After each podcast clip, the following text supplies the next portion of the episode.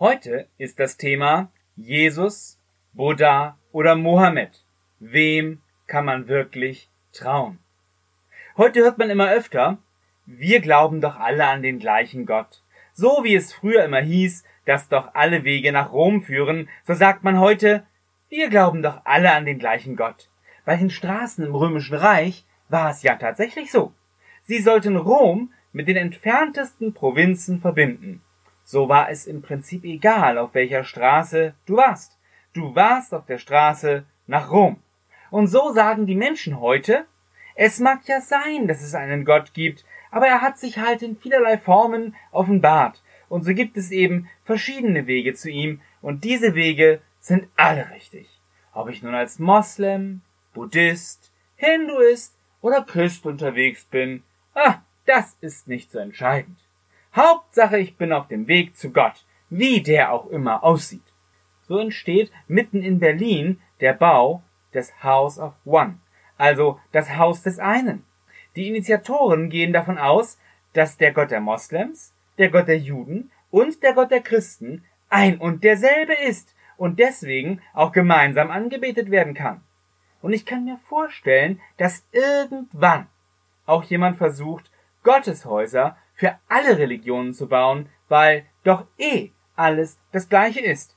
Jesus Christus sagt von sich in Johannes 14, ich bin der Weg und die Wahrheit und das Leben. Niemand kommt zum Vater als nur durch mich. Mohammed hat im Koran aufschreiben lassen, dass nur der ins Paradies kommen kann, der das islamische Glaubensbekenntnis auf Arabisch und vor Zeugen sagt. Lassen Sie sich nie vor Moslems dazu bringen, dieses Bekenntnis auf Arabisch zu sagen. Denn dann sind sie unwiderruflich Moslem, ob sie das nun wollen oder nicht. Und dazu muss man noch die fünf Säulen des Islam einhalten. Buddha hingegen schreibt dir den edlen achtfachen Pfad vor, ohne dessen Einhaltung du nicht ins Nirvana kommen kannst. Als Buddhist musst du begreifen, dass alles, auch du selbst, nur eine Einbildung ist, wenn du erkennst, dass alles nichts ist, dann gehst du ein ins Nichts. Ja, aber was stimmt denn nun? Wem kann man glauben? Wer hat recht? Ist es egal, was wir glauben? Hauptsache man glaubt? Oder ist es nicht egal? Wenn man Buddha gefragt hätte, ob es egal ist, was man glaubt, dann hätte er eher gesagt, dass die Moslems, Christen, Juden und so weiter erst einmal begreifen müssen, dass Gott Allah und Yahweh alles nur Einbildungen sind und sie dahin kommen müssten, zu erkennen, dass alles eigentlich nicht existiert. Auch sie selbst nicht. Und jeder echte Moslem würde strikt verneinen, dass alles das gleiche wäre. Schon allein die Aussage, dass Gott einen Sohn hat, sieht ein Moslem als Gotteslästerung an. Moslems und Christen haben also auf gar keinen Fall den gleichen Gott. Und was sagt die Bibel? Als er und die anderen Christen bedroht wurden, damit sie auf gar keinen Fall weiter von Jesus Christus reden, da bezeugte Petrus, und es ist in keinem anderen das Heil, denn auch kein anderer Name unter dem Himmel ist den Menschen gegeben, in dem wir gerettet werden müssen. Apostelgeschichte 4. Dass es egal ist, woran du glaubst, das ist eine Lüge. Überall im Leben wissen wir, dass es nicht egal ist, was man für richtig hält. In unserer Zeit heißt es oft, Wahrheit ist relativ. Und niemand kann genau sagen, was Wahrheit ist. Aber das ist doch gar nicht wahr.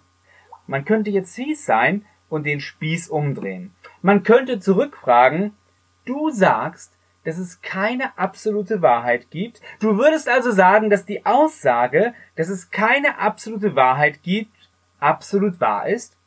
Ha, wenn so ein Wahrheitsleugner redlich ist, dann muss er erkennen, dass er genauso einen Wahrheitsanspruch aufstellt wie alle anderen auch. Auch im alltäglichen Leben sind wir nicht bereit, die Wahrheit zu relativieren.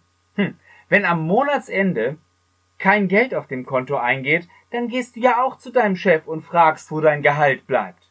Schließlich würde ja in deinem Vertrag stehen, dass du für deine Arbeit bezahlt wirst. Und wenn dann der Chef sagt, ja wissen Sie, das ist Ihre Wahrheit, aber ich glaube da ganz anders. Meine Wahrheit sieht so aus. Diesen Monat gibt es kein Gehalt für Sie. Das ist zwar bedauerlich, aber diesen Monat brauche ich das Geld woanders dringender. Was würdest du da sagen? Ich denke doch so. Was soll der Quatsch mit meiner und ihrer Wahrheit? Wir sehen uns vor Gericht wieder. Wahrheit ist niemals relativ. Entweder ist etwas wahr oder etwas ist unwahr. Wir könnten heute Abend noch viel mehr Religionen aufführen. Sie alle sagen aus, dass nur ihr Gott oder ihre Art zu leben zur Rettung, zum Heil, zum Paradies oder zum Nirvana führt. Das Haus des einen ist Quatsch, denn es nimmt die Aussagen der einzelnen Religionen nicht ernst. Aber trotzdem bleibt die Frage, welchem Gott, welchem Propheten man denn glauben kann. Wer ist der echte, der richtige? Wem kann man wirklich trauen? Ich möchte deshalb hier mal eine kleine Gegenüberstellung machen. Wir haben ja manchmal Bundestagswahl, so alle vier, fünf Jahre. Und da gibt es immer diese Fernsehduelle. Da kann man vergleichen, was die einzelnen Parteien und Kandidaten so sagen. Man muss vergleichen, die Argumente verstehen und bewerten und dann eine Entscheidung treffen. Und hier, bei Jesus, Mohammed, Buddha und den anderen Religionen, muss man genauso prüfen. Es geht nicht um irgendein Gefühl oder ob mir etwas gefällt. Nein, es geht um Fakten. Und deswegen habe ich hier die Tafel hingestellt. Auf der wollen wir mal gegenüberstellen, was die einzelnen Positionen, Aussagen und Glaubensfundamente so sind. Auf der einen Seite haben wir hier die Religionen, wie Islam, Buddhismus, Hinduismus und so weiter. Und auf der anderen Seite haben wir Jesus Christus und das Evangelium. Und die große Frage ist, wem kann ich mehr vertrauen auf dem Weg in den Himmel? Auf der ganzen Welt glauben, ja wissen die Menschen eigentlich, dass es nach dem Tod weitergeht. Überall gibt es Religion. Das Wort kommt aus dem Lateinischen und meint so viel wie wieder auflesen oder zurückbinden. Es geht also darum, etwas wiederzufinden oder sich wieder an etwas zu binden. Überall auf der Welt suchen die Menschen also nach einer Verbindung zu Gott. Deshalb auch überall Religion. Ja, aber wie sieht es denn in den Religionen aus? Wie kommt man denn in den Himmel oder ins Nirvana? Was sagt denn zum Beispiel der Islam? Da gibt es die fünf Säulen des Islam. Einmal das Bekenntnis, was ich eben schon erwähnte, dann das Gebet, fünfmal am Tag, dann Fasten im Monat Ramadan, dann Almosen geben und die Pilgerfahrt nach Mekka, die sogenannte Hajj. Und was sagt der Buddhist? Er muss den edlen achtfachen Pfad einhalten. Das beinhaltet gute Moral und Meditationsvorschriften und auch Askese. Der Hinduist muss sich an sein Karma halten. Der Moslem, der Buddhist, der Hinduist, sie alle müssen Werke tun. Das ist Religion. Wenn der Mensch versucht, aus eigener Kraft zu Gott zu kommen durch Werke. Mit diesen Werken, da häuft er sich Verdienste bei Gott an, die dann nach seinem Tod abgerechnet werden. Und was denkt ihr? Wie lange muss er diese Werke tun? Wann hat er genug getan? Er weiß nie, wann er genug getan hat. Er weiß es nie. Er muss lebenslang Werke tun und Verdienste aufhäufen. Er weiß nie, ob er genug hat. Das heißt, er ist sich nie sicher, ob er in den Himmel kommt oder nicht. Ein Moslem ist sich nie sicher, ob er ins Paradies kommt, weil Allah immer das letzte Wort darüber hat, egal wie viel der Moslem getan hat. Ein Buddhist weiß auch nie, ob er denn ins ersehnte Nirvana kommt oder nochmal leben muss. In der Religion muss man lebenslang schuften und ist sich nie sicher. Die Beziehung zu Gott ist deshalb meist von Furcht oder Angst bestimmt. Gut, die Buddhisten haben in dem Sinne keinen Gott, aber schon die Befürchtung, dass ihre Anstrengungen nicht ausreichen. Deswegen ist Religion immer eine Knechtschaft. Man hat Angst vor Gott oder dem Schicksal und muss wie ein Sklave immer schuften, ohne Ende. Und was ist mit den Religionsstiftern? Ha, kommen wir doch mal auf die. Sie sind gestorben, sie liegen im Grab. ob nun Mohammed, Buddha oder auch Sektengründer wie Charles T. Russell von den Zeugen Jehovas oder Joseph Smith von den Mormonen. Sie alle sind schon längst verwest. Aber wie sieht es denn bei dem Evangelium von Jesus Christus aus? Wir haben gesehen, bei den Religionen muss man etwas leisten, um dem Gott zu gefallen. Man muss Werke tun. Und wie ist es beim Evangelium der guten Nachricht?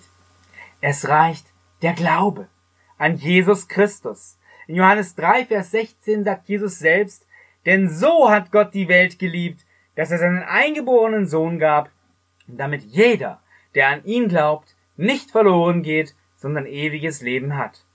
Und mit diesem Glauben ist nicht ein vages für Wahrhalten gemeint. Dieser Glaube meint, dass man sein ganzes Leben in die Hände dessen legt, dem man glaubt.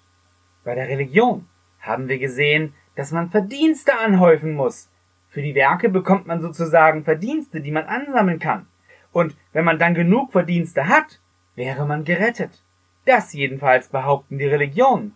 Und was sagt das Evangelium? Die Bibel sagt, dass Jesus Christus am Kreuz genug getan hat und uns aus Gnade seine Vergebung schenkt. Denn aus Gnade seid ihr gerettet durch Glauben, und das nicht aus euch. Gottes Gabe ist es, nicht aus Werken, damit niemand sich rühme. Das schreibt Paulus im Epheserbrief, Kapitel 2. Nicht ich muss etwas tun, sondern Jesus Christus hat schon alles für mich getan. Bei der Religion muss ich lebenslang schuften und weiß nicht, ob meine Werke und Verdienste ausreichen. Jesus Christus aber sagt, Wahrlich, wahrlich, ich sage euch, wer mein Wort hört und glaubt dem, der mich gesandt hat, der hat ewiges Leben und kommt nicht ins Gericht, sondern er ist aus dem Tod in das Leben übergegangen. Das können wir nachlesen in Johannes 5, Vers 24. Hier steht hat und ist. Nicht irgendwann bekommt man vielleicht mal das ewige Leben, sondern wer glaubt, der hat das ewige Leben und er ist aus dem Tod ins Leben übergegangen. Bei Jesus Christus muss ich nicht lebenslang vergebens hoffen, sondern werde sofort, sofort gerettet. Er hat es versprochen. Bei der Religion bin ich mir immer unsicher, ob ich wirklich gerettet bin oder meine Rettung wieder verlieren kann. Jesus Christus hingegen sagt, meine Schafe hören meine Stimme, und ich kenne sie, und sie folgen mir, und ich gebe ihnen ewiges Leben, und sie gehen nicht verloren. In Ewigkeit, und niemand wird sie aus meiner Hand rauben. Jesus Christus schenkt mir Sicherheit. Bei den Religionen haben die Menschen Angst vor der Gottheit. Sie fürchten sich. Der Gott der Bibel aber liebt die Menschen und er ist die Liebe. Im ersten Johannesbrief Kapitel 4 dort steht, wer nicht liebt, hat Gott nicht erkannt, denn Gott ist Liebe. Und im zweiten Timotheus 2 dort steht, denn Gott hat uns nicht einen Geist der Furchtsamkeit gegeben, sondern der Kraft und der Liebe und der Zucht. Und am Kreuz hat Jesus Christus seine Liebe bewiesen. Johannes 15, 13 sagt Jesus selbst, größere Liebe hat niemand als die, dass er sein Leben hingibt für seine Freunde. Und weil das in der Religion so ist, mit den Werken, Verdiensten, lebenslanger Unsicherheit und Furcht, bedeutet das Leben in der Religion immer Knechtschaft. Beim Evangelium ist es hingegen genau andersherum. In Galater 5, Vers 1 schreibt Paulus, für die Freiheit hat Christus uns frei gemacht. Steht nun fest und lasst euch nicht wieder durch ein Joch der Sklaverei belasten. Für die Freiheit hat Christus uns frei gemacht. Das Evangelium schenkt uns Freiheit. Und wenn wir uns die Gründer der Religionen ansehen, dann sehen wir, sie sind alle tot, alle verwest. Jesus Christus aber ist auferstanden. Paulus schreibt in der Bibel, nun aber ist Christus aus den Toten auferweckt, der Erstling der Entschlafenen. Im 1. Korinther 15 schreibt er das. Damit hat er bewiesen, dass er Gottes Sohn ist und dass er wirklich die Macht hat, alle Menschen zu retten, wenn sie es denn wollen. Und die Auferstehung von Jesus Christus ist die bestbelegte historische Begebenheit. Paulus schrieb den Zweiflern, dass sie doch nach Jerusalem kommen sollten, denn dort würden noch fast 500 Zeugen der Auferstehung leben. Die konnte man fragen. Das gibt's in keiner Religion. Der christliche Glaube beruht auf Tatsachen. Der christliche Glaube beruht auf Tatsachen. Die Frage, die wir uns heute stellten, war Jesus, Buddha oder Mohammed. Wem kann man wirklich trauen? Ja, wem? Mach deine Augen auf. Schau dir doch mal diese Gegenüberstellung hier an auf der Tafel. Nur einer legt sich wirklich fest. Nur einer lässt sich prüfen. Nur bei einem musst nicht du etwas tun, sondern er hat alles für dich getan. Nur bei einem bist du frei und nicht versklavt. Nur bei einem brauchst du keine Furcht haben, weil er dich liebt. Nur einer ist nicht im Grab geblieben. Dieser eine ist Jesus Christus. Öffne deine Augen. Jesus will nicht, dass du dir den Himmel erarbeitest. Er will nicht, dass du dich vor ihm fürchtest. Er will nicht, dass du lebenslang nicht weißt, ob du gerettet wirst. Er lebt. Er ist nicht im Grab geblieben. Er lebt. Er ist auferstanden. Er will Gemeinschaft mit dir, weil er dich liebt. Und diese Liebe hat er am Kreuz bewiesen. Jesus Christus selbst hat gesagt, denn auch der Sohn des Menschen ist nicht gekommen, um bedient zu werden, sondern um zu dienen und sein Leben zu geben als Lösegeld für viele. In Markus 10 sagt er das. Mit Sohn des Menschen meint Jesus sich selbst. Am Kreuz hat er deine und meine Schuld bezahlt und damit für dich und für mich den Weg freigemacht zum Himmel. Gestern beim Wochenmarkt, da habe ich den Menschen hier in Hohenwestedt ein paar Beispielgeschichte erzählt, um die Größe der Liebe Gottes zu illustrieren. Die eine Geschichte, die handelte von einer wunderschönen 17-Jährigen. Sie hatte gerade ihren Führerschein bestanden. Und da die Geschichte in Amerika spielte, durfte sie also schon alleine Auto fahren. Dieses Mädchen kam also jetzt von der Fahrprüfung nach Hause. Und voller Stolz sagt sie ihrem Vater, Papa, ich hab die Fahrprüfung bestanden. Und natürlich ist er als Vater auch richtig stolz auf seine Tochter. Aber dann kommt die Frage, vor der er sich schon immer gefürchtet hat. Und sie fragt, Papa, kannst du mir jetzt die Autoschlüssel vom Familienauto geben? Oh, das Familienauto der 17-Jährigen überlassen, die gerade erst den Führerschein bestanden hat. Eigentlich will er das nicht. Aber dann tut sie das, was nur 17-jährige Mädchen, junge Frauen können. Sie legt den Kopf ein wenig zur Seite, klimpert mit den Augen und dann kann er nicht anders. Er gibt ihr den Autoschlüssel. Er kann gar nicht aus dem Wohnzimmerfenster schauen, um zu beobachten, wie sie aus dem Grundstück herausfährt. Aber sie schafft's. Sie fährt aus dem Grundstück heraus, ohne rechts und links am Zaun irgendwo anzuecken. Sie wendet ein bisschen, ist auf der Straße, fährt aus dem Ort heraus, raus auf den Highway, lässt das Verdeck runter, macht die Musik an und lässt, ja, den Fahrtwind durch ihr Haar wehen. Ach, ist das schön. Zum ersten Mal ohne Fahrlehrer. Aber da kommt mit einmal so ein ganz doofes Geräusch, was sich in die Musik vom Radio mischt. Es ist die Polizei, die hinter ihr herfährt mit laufender Sirene. Sie schaut sofort zum Tacho und merkt, ups, ich bin zu schnell. Und er hält sie auch schon an. Der Polizeiwagen kommt, der Polizist steigt aus und sie fragt, Officer, kann ich Ihnen helfen? Und er sagt, junge Dame, Sie sind ein bisschen sehr schnell gefahren. So schnell, dass Sie das hier nicht auf der Straße erledigen können. Sie müssen vor dem Verkehrsrichter erscheinen. Am nächsten Morgen, am Montag, ist sie vor dem Verkehrsrichter. Und dort sagt der Richter nochmal fast genau das gleiche wie der Polizist. Junge Dame, Sie sind viel zu schnell gefahren und das kostet Sie nicht nur drei Dollar, das kostet Sie nicht nur 30 Dollar, das kostet Sie 300 Dollar und da kommt eine Träne aus ihren Augen und rinnt die Wange herab, weil wo soll sie 300 Dollar herhaben? Sie ist erst 17. Aber dann passiert das Verrückte. Der Richter steht auf, greift in seine Hosentasche, holt 300 Dollar raus und legt sie auf den Tisch des Hauses und die Strafe ist bezahlt. Wo gibt's denn sowas? Ein Richter, der die Strafe bezahlt. So einen Richter hätte ich auch gerne, wenn ich mal was ausgefressen habe. Wenn ich mal was falsch gemacht habe. Und warum hat dieser Richter das getan? Weil diese junge Frau war seine Tochter. Als Richter musste er ihr die Strafe aufbrummen, aber als Vater hat er ihre Strafe bezahlt. Das tut die Liebe eines Vaters zu seiner Tochter. Und die zweite Geschichte, die ich gestern hier auf der Straße erzählt habe, die handelt von König Zaleukos. Ein König in Griechenland, im alten Griechenland, und er ging in die Geschichte ein, weil er Gesetze hat schriftlich aufschreiben lassen. Und in seinem Reich gab es das Gesetz, dass ein Beamter, der bei Korruption erwischt wird, der sich bestechen lässt, dem müssen beide Augen ausgestochen werden. Und da kam eines Tages wieder ein Untergebener zu König Zaleukos und sagte, König Zaleukos, es ist wieder ein Beamter erwischt worden. Er hat sich bestechen lassen. Und König Zaleukos ist wütend und er ruft sofort aus, morgen früh werden ihm beide Augen ausgestochen. So waren die Gesetze damals. Und dann fragt er erst, wer war es denn?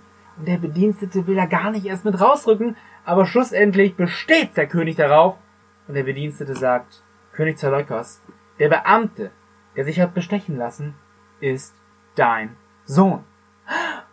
Nein. Was soll König Zaleukos jetzt tun? Ein Vater, der seinem Sohn die Augen ausstechen lässt, das geht doch nicht.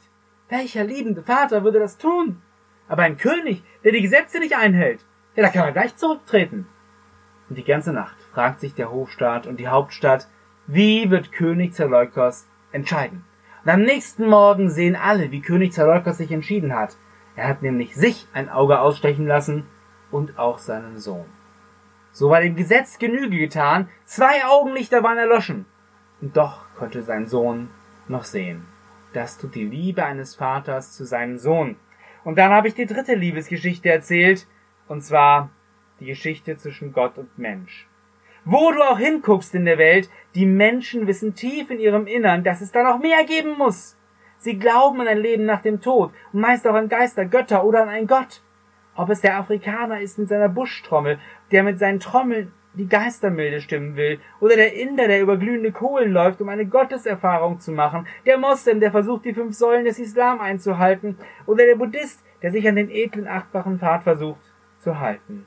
Und dabei und dabei ist, sich selbst und alles mit ganz viel Anstrengung als Illusion zu begreifen. Sie alle versuchen mit Gott ins Reine zu kommen. Und wir Europäer sind wieder anders?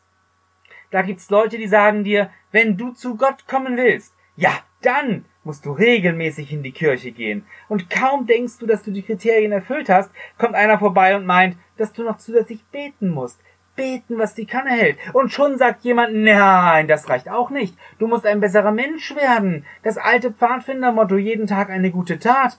Bring die alte Oma über die Straße. Ob sie will oder nicht, die muss da jetzt durch. Schließlich wollen wir doch eine gute Tat vollbringen. War's das jetzt? Nein. Da kommt noch einer und sagt, du musst spenden, du musst spenden, Brot für die Welt, Brot für die, gegen, wegen der Flut und Brot, du musst spenden. Aber weißt du was? Das bringt alles nichts. Das alles ist Religion. Ja, Religion kann auch im christlichen Gewand daherkommen. Du musst dies tun, du musst das lassen. So ein Bild vermitteln die Kirchen und Gemeinden oft den Menschen. Deswegen lehnen sie den Glauben ab. Und weißt du was? Und weißt du was? Religion hat noch nie funktioniert. Der Mensch versucht aus eigener Kraft zu Gott zu kommen. Das hat noch nie geklappt.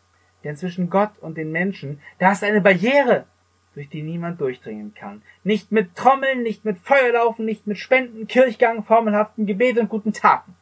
Aber die Bibel und das Evangelium, die sind ganz anders. Die Bibel sagt, dass jemand die Barriere für mich und dich durchdrungen hat. Gott selbst kam in seinem Sohn Jesus Christus in diese Welt. Er kam vom Himmel herab und durchbrach diese Barriere. Er kam und sagte den Menschen, hey Leute, Ihr habt ein Problem. Ihr könnt euch anstrengen, so viel ihr wollt. Ihr kommt so nicht zu Gott. Denn zwischen euch und Gott ist eine Barriere. Die kann niemand von euch durchdringen. Aber seid nicht traurig, denn es gibt einen Weg durch die Barriere. Und dieser Weg bin ich. Ich bin der Weg, die Wahrheit und das Leben. Und Jesus Christus sagte den Menschen auch den Namen der Barriere. Es ist die Selbstsucht der Menschen. Dieses Ich, mir, meiner, mich. Und das wollten die Menschen nicht hören. Die Bibel sagt dazu auch Sünde. Und so kreuzigten sie Jesus Christus. Das Kreuz, das war die damals schlimmste Hinrichtungsart. Es konnte Tage dauern, bis jemand unter Qualen starb. Und dort am Kreuz bezahlte Jesus Christus für unsere Schuld. Und er bezahlte nicht nur 100 Dollar oder vielmehr 300 Dollar, wie der Vater von der 17-jährigen Frau. Er opferte nicht nur sein Augenlicht wie König Zaleukos für seinen Sohn. Er opferte sich. Er gab sein Leben und vergoss sein Blut. So schwer wiegt die Sünde, dass sie nur durch den Tod und das Blut des Sohnes Gottes bezahlt werden konnte. Sünde, das ist der Name der Barriere zwischen Gott und Mensch, und diese Barriere wurde von Gott durchbrochen. Der Weg ist frei. Du musst ihn nur noch gehen. Das ist ein Geschenk. Du musst es nur noch annehmen. Und das ist der Unterschied zwischen Religion und Evangelium. In den Religionen heißt es immer, du musst etwas tun. Aber Jesus Christus sagt, ich habe alles für dich getan. Denn auch der Sohn des Menschen ist nicht gekommen, um bedient zu werden, sondern um zu dienen und sein Leben zu geben als Lösegeld für viele. Die Frage ist doch, willst du das Geschenk der Liebe Gottes annehmen? Willst du den Freifahrtschein Richtung Himmel in Anspruch nehmen? Wenn du das nicht willst, dann bleibst du auf dem Weg des Verderbens. Ja, das ist die andere Seite der Medaille. Es gibt kein Neutral. Jesus Christus, der Sohn Gottes, spricht in Matthäus 7 genau davon. Es gibt zwei Wege und er hat dir die Möglichkeit gegeben, die Spur zu wechseln. Jesus sagte Matthäus 7, geht hinein durch die enge Pforte, denn weit ist die Pforte und breit der Weg, der zum Verderben führt, und viele sind, die auf ihm hineingehen. Denn eng ist die Pforte und schmal der Weg, der zum Leben führt, und wenige sind, die ihn finden. Jeder Mensch hat die Wahl. Will ich ohne Gott leben und dann auch mit allen Konsequenzen nach meinem Tod von Gott getrennt sein? Oder will ich mit Gott leben, ihn Herr sein lassen? In diesem Leben und über den Tod hinaus und die Ewigkeit bei ihm und mit ihm verbringen? Diese Frage ist wichtiger als die Frage, wer irgendwann einmal Ministerpräsident hier wird. Denn diese Frage entscheidet über deine Ewigkeit.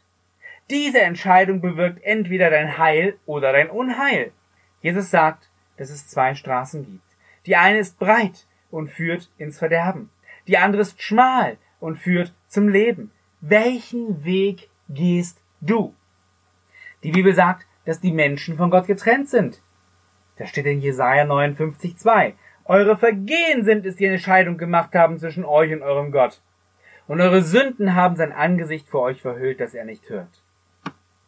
Die Bibel sagt, dass kein Mensch die Herrlichkeit erlangt, die er vor Gott haben müsste. Und das ist doch wirklich so. Geh mal in dich. Hast du noch nie gelogen? Wie leicht sagt man die Unwahrheit oder verschweigt einen Teil der Wahrheit. So wie bei dem Dieb, der zugibt, ein Seil gestohlen zu haben und dabei verschweigt, dass in dem Seil eine Kuh hing. Wie leicht sagt man gerade am Telefon die Unwahrheit. Ich freue mich schon auf euren Besuch. Und dabei denkst du doch eigentlich, es wäre schön, wenn sie nicht kämen. Jeder von uns hat seine Leichen im Keller. Da ist der Mann, der, der in der Spielsucht feststeckt. Die Frau, die das Tratschen nicht sein lassen kann. Der Angestellte, der schlecht über seinen Chef redet. Der Maurer, der nach Feierabend noch schwarz ein paar Mauern hochzieht. Und auch der junge Mann, der dem Mädchen hoch und heilig die Liebe verspricht, nur damit sie mit ihm ins Bett geht, um sich dann aus dem Staub zu machen, falls sie schwanger geworden sein sollte. All das kommt eines Tages vor Gottes Gericht wenn du auf der breiten Straße weiterfährst. Die Bibel sagt in Hebräer 9, Vers 27, jeder Mensch muss einmal sterben und kommt danach vor Gottes Gericht. Und wenn er nicht im Buch des Lebens steht, der wird in den Feuersee geworfen, wie es ebenfalls in der Bibel steht. Das ist das, was die Bibel Hölle nennt. Das lesen wir ja auch von dem reichen Mann und dem armen Lazarus. Der reiche Mann erleidet Pein in den Flammen der Hölle. Er hatte sich zeitlebens keine Gedanken gemacht, um die Frage, wo er einmal sein wird, wenn er stirbt. Wenn das jetzt alles wäre, das wäre schade, das wäre traurig. Aber in der Bibel steht, dass Gott die Liebe ist. Und weißt du was? Er hat seine Liebe bewiesen. Jesus selbst hat mal gesagt, größere Liebe hat niemand als die, dass er sein Leben hingibt für seine Freunde. Und genau das hat Jesus Christus getan. Für seine Sünden müsste jeder Mensch von Gott gerichtet werden. Ja, ich müsste von Gott gerichtet werden und sterben. Aber Jesus Christus, der Einzige, der nie gesündigt hat, der hat am Kreuz deine und meine Sünde auf sich genommen und dafür mit seinem Leben bezahlt. Das ist, das ist genauso wie wenn jemand an deiner Stelle deinen Bußgeldbescheid für das zu schnelle Fahren bezahlen würde. So hat Jesus Christus unsere Schuld bezahlt. Jesus Christus gibt die Möglichkeit, die Richtung zu wechseln. Vor Jahren schon hat die Gruppe ACDC ihr Lied Highway to Hell, also Schnellstraße oder Autobahn in, den, in die Hölle, gesungen.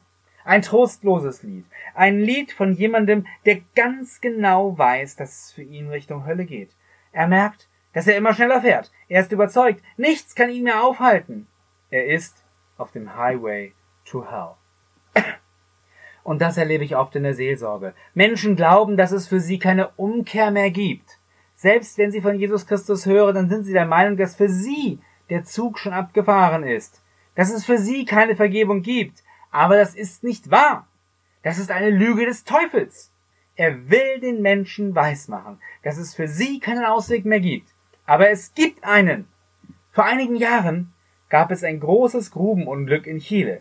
33 Bergleute waren in 700 Meter Tiefe verschüttet. Sofort wurden Rettungsbohrungen begonnen. Aber es dauerte zwei Wochen, bis man die Eingeschlossenen erreichte.